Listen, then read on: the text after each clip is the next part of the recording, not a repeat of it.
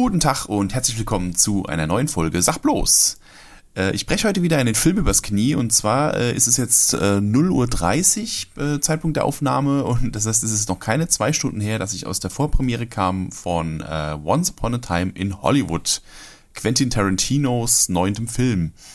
Und ich muss sagen, ich habe mir ja fest vorgenommen, was über den Film zu sagen, aber als ich dann rauskam, ich hatte selten so Probleme, äh, meine Gedanken zu sortieren. Das letzte Mal ging es mir so bei Avengers Endgame. Das lag aber auch daran, dass der Film äh, vollgepackt ist mit Kram und ich das erstmal sortieren musste. Aber äh, bei dem Film, ich weiß auch nicht, der hat mich irgendwie verwirrt zurückgelassen. Also ich muss dazu sagen, ich bin wirklich großer Tarantino-Fan. Ich habe auch hier die große Sammelbox im DVD im DVD-Schrank stehen ähm, und ich muss sagen, ich konnte bisher eigentlich jedem seiner Filme irgendwas, ähm, irgendwas Gutes abgewinnen. Also klar, sowas wie Pulp Fiction oder Inglourious Bastards oder so, das sind schon einfach Meilensteine und, und äh, zeitlose, zeitlose Meisterwerke. Aber ich fand zum Beispiel auch sowas wie Death, Death Proof, der ja nicht bei den, bei den meisten nicht besonders gut wegkommt, äh, fand ich, fand ich irgendwie auch ganz, ganz okay. Auch zuletzt bei Uh, The Hateful Eight, dann kam ich zwar auch so ein bisschen ähm, verwirrt aus dem Kino, aber auch den fand ich im Nachhinein doch cool genug, dass ich mir auf jeden Fall die Blu-ray gekauft habe. Und jetzt kam ich hier aus Once Upon a Time in Hollywood und bin mir tatsächlich nicht sicher, was ich von dem Film halten soll. Es ist ganz seltsam. Ich fange mal, ich fange mal mit den positiven Sachen an. Also ähm, was natürlich wieder gegeben ist, ist, es sind wieder fantastische Figuren. Das ist einfach was, was ähm, Quentin Tarantino unfassbar gut kann. Er kann geile Charaktere schreiben. Ähm, wir haben hier, ähm, äh, ich weiß die Namen jetzt leider nicht mehr, also die, ähm, die Figur gespielt von ähm, Leonardo DiCaprio. Ist, er spielt einen, ähm, einen Schauspieler, der quasi seinen Zenit überschritten hat. Ja, der früher halt eben so einen Actionhelden immer gespielt hat und jetzt so langsam so ein bisschen in die Jahre gekommen ist und so langsam merkt, dass seine Karriere so ein bisschen den Bach runtergeht. Ähm, das spielt er verdammt gut und das auch, obwohl ich den Film in der deutschen Synchro geguckt habe. Also man merkt trotzdem, wie geil der das spielt. Also man, man, also er spielt ja auch im Film einen Schauspieler. Also er spielt eine Rolle, die eine Rolle spielt und, und selbst das macht er so, macht er wirklich fantastisch. Also ähm, was das Schauspiel angeht, gerade von Leonardo DiCaprio, nicht schlecht. Also da kann man echt nicht meckern. Äh, ihm zur Seite steht sein Stunt-Double, äh, gespielt von Brad Pitt der ist einfach eine coole Sau. Kann man nicht anders sagen. Ich meine, Brad Pitt, klar, ist äh, von sich aus schon äh, ziemlich cool. Auch jetzt, äh, er, ist ja, er ist ja jetzt schon auch so ein bisschen in die Jahre gekommen, aber er spielt halt trotzdem immer noch, er ist halt immer noch eine geile Sau und spielt auch, die, auch diese Rolle, die er da spielt.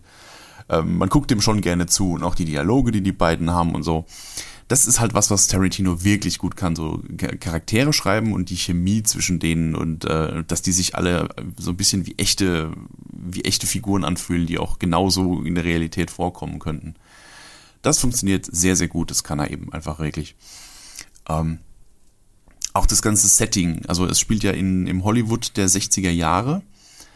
Das ist, ähm, ohne jetzt dabei gewesen zu sein, ähm, ist, hat er das fantastisch eingefangen. Also das ganze, die ganze Stimmung und wie gesagt, die, das, die Sets und die Musik und alles fühlt sich halt super authentisch an und man, man sitzt da drin und denkt so, ja, so war das da wahrscheinlich und man kann sich so richtig vorstellen, wie sich das äh, damals angefühlt hat.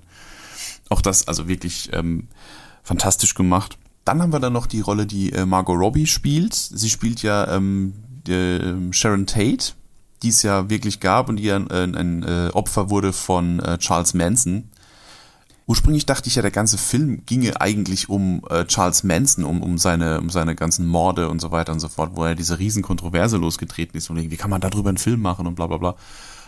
Lustigerweise kommt ähm, das ganze Charles Manson-Thema so gut wie gar nicht vor im Film.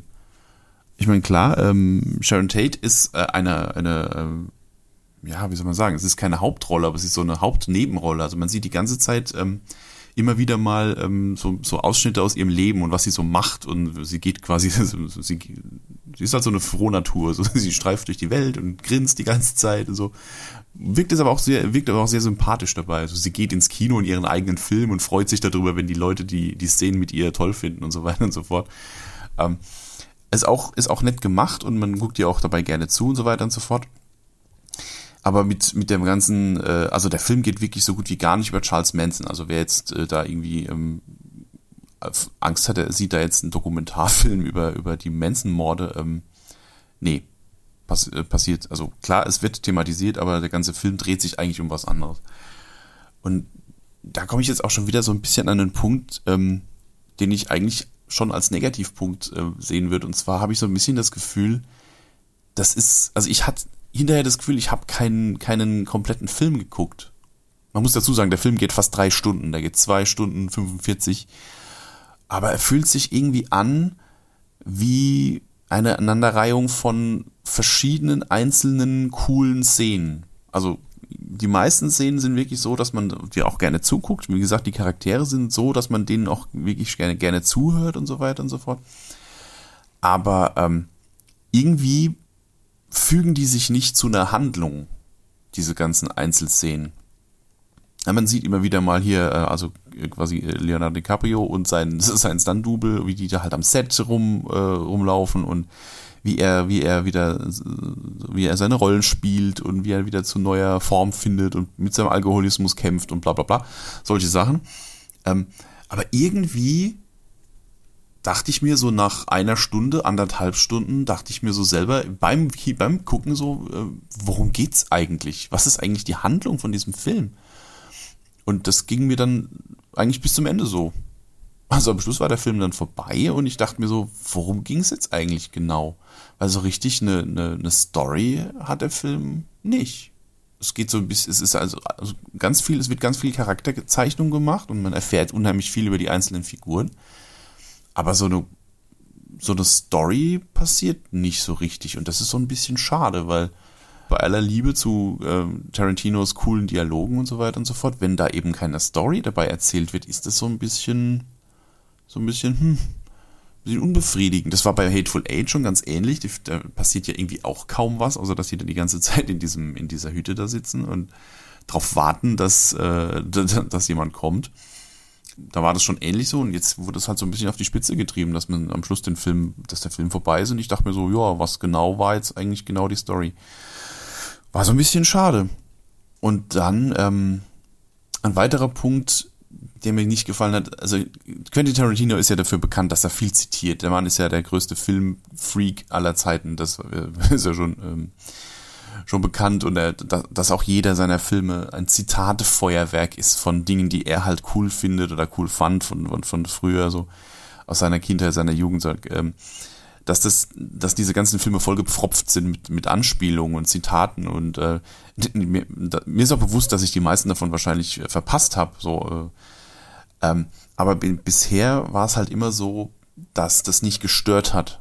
Also man, man hat den Film geguckt und ist sich zwar bewusst, dass da bestimmt jede Menge Sachen drin waren, die man jetzt gar nicht bemerkt hat, weil man eben die, die Referenz dazu nicht kennt.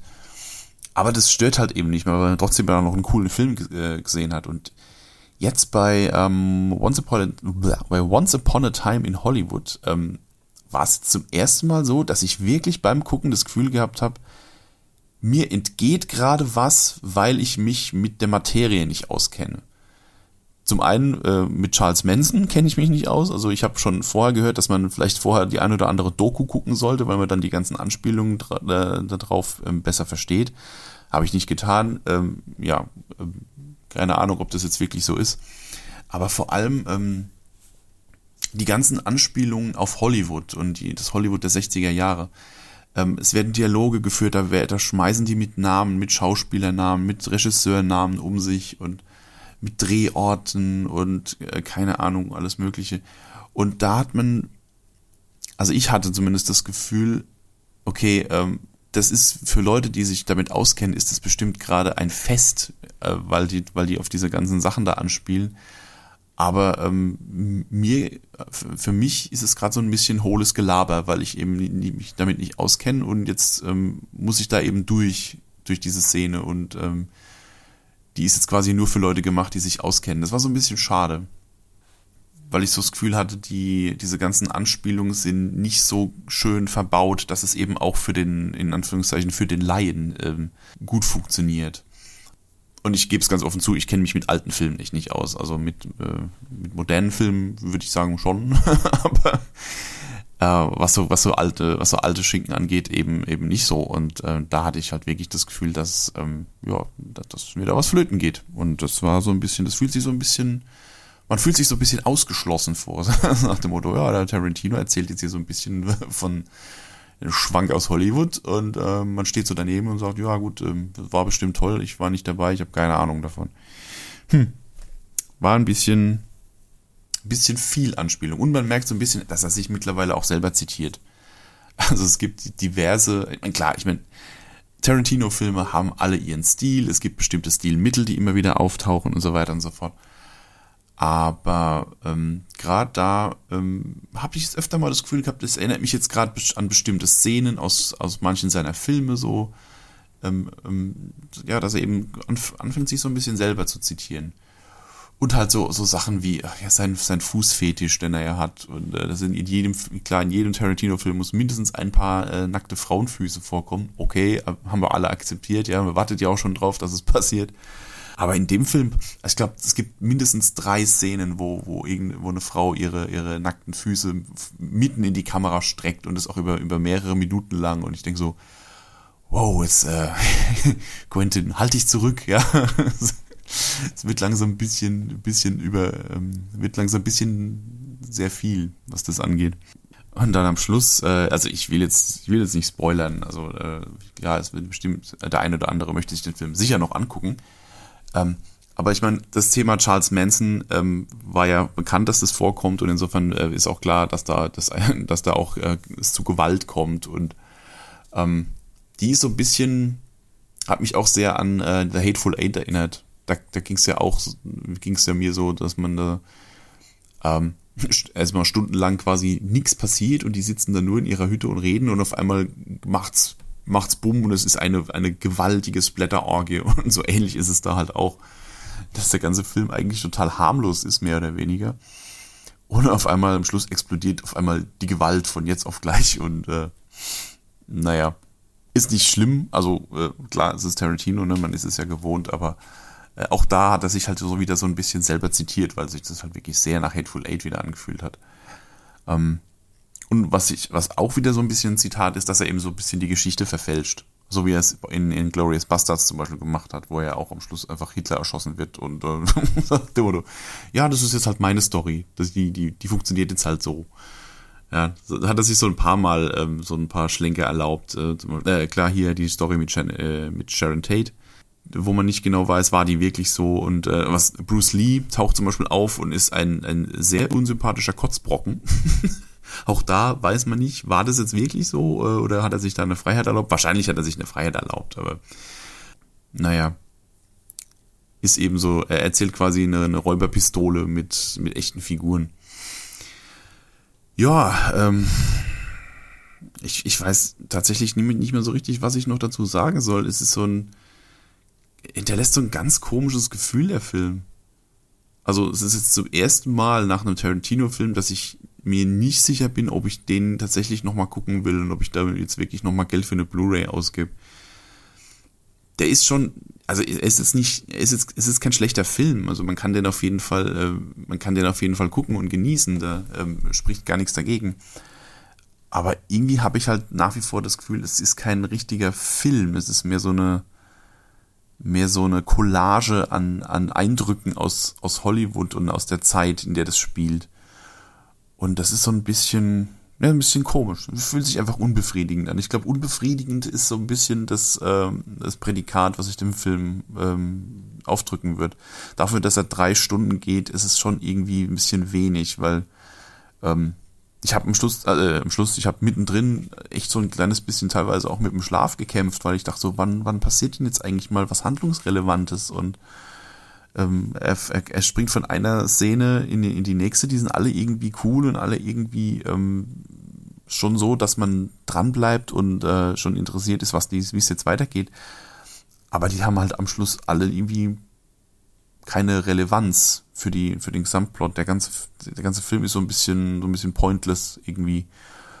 Und das ist ja das ist so ein bisschen schade und das ist so ein bisschen traurig, dass ausgerechnet sowas bei, bei einem Quentin Tarantino Film ähm, am Schluss hängen bleibt, weil der schon eigentlich auch bekannt dafür ist, dass er richtig gute Stories schreibt oder zumindest mal geile Dialoge, die das tragen. insofern würde ich sagen, Fans von Tarantino werden sich den sowieso angucken. Da äh, kann ich jetzt sagen, was ich will. Ich würde nur sagen, schraubt eure äh, Erwartungen vielleicht ein bisschen runter. Also ähm, wem The Hateful Eight schon irgendwie zu lang und zu äh, handlungsarm war, der wird hier wahrscheinlich auch seine Probleme kriegen. Und darauf sollte man sich vielleicht so ein bisschen einstellen. Und ähm, ja, nur dass er, nur dass er Bescheid wisst. okay, dann würde ich sagen, höre ich mal auf. Ähm, Vielleicht äh, ändert sich meine Meinung ja auch noch ein bisschen, wenn ich das mal ein bisschen sacken lasse, das Ganze. Aber immerhin, äh, dieses Format ist ja schließlich so gedacht, dass ich hier quasi meine ungefilterten Eindrücke direkt nach dem Kinobesuch ähm, mal zum Besten gebe. Vielleicht, wenn ich drüber geschlafen habe, erschließt sich vielleicht noch so manches, aber der jetzige Eindruck ist halt so ein bisschen, so ein bisschen, hm. Insofern würde ich sagen, ja, ich höre jetzt mal auf. Ich wünsche euch äh, einen wunderschönen Abend, Mittag, Morgen, wann auch immer ihr das hört. Ähm, Erzählt es fleißig weiter, teilt den Podcast, wenn äh, es euch gefallen hat und äh, wenn ihr ein bisschen Klimpergeld übrig habt, schmeißt es gerne bei mir auf Patreon in den Hut, dann könnte ich so ein bisschen Teil von den, von den Kosten, die dieser Podcast generiert, so also ein bisschen abdecken. Das wäre super. Und dann bleibt mir nur noch zu sagen, viel Spaß im Kino und äh, wir hören uns in der nächsten Folge. Tschüss.